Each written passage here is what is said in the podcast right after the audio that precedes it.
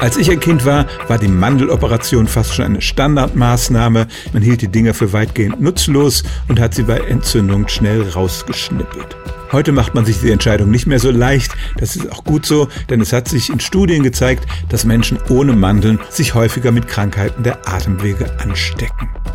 Wie ist es nun bei Covid? Über die Ansteckungsgefahr habe ich nichts finden können, aber wenn man sich das Virus schon mal eingefangen hat, dann sagt eine Studie, dass man als Mandelloser tatsächlich eventuell unter schlimmeren Symptomen leidet, als wenn man die Dinger noch drin hat.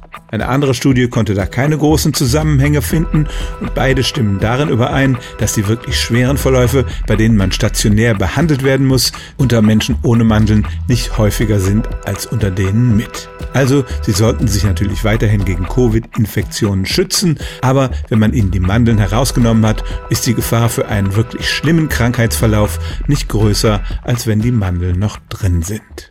Stellen auch Sie Ihre alltäglichste Frage unter stimmtz.radio1.de.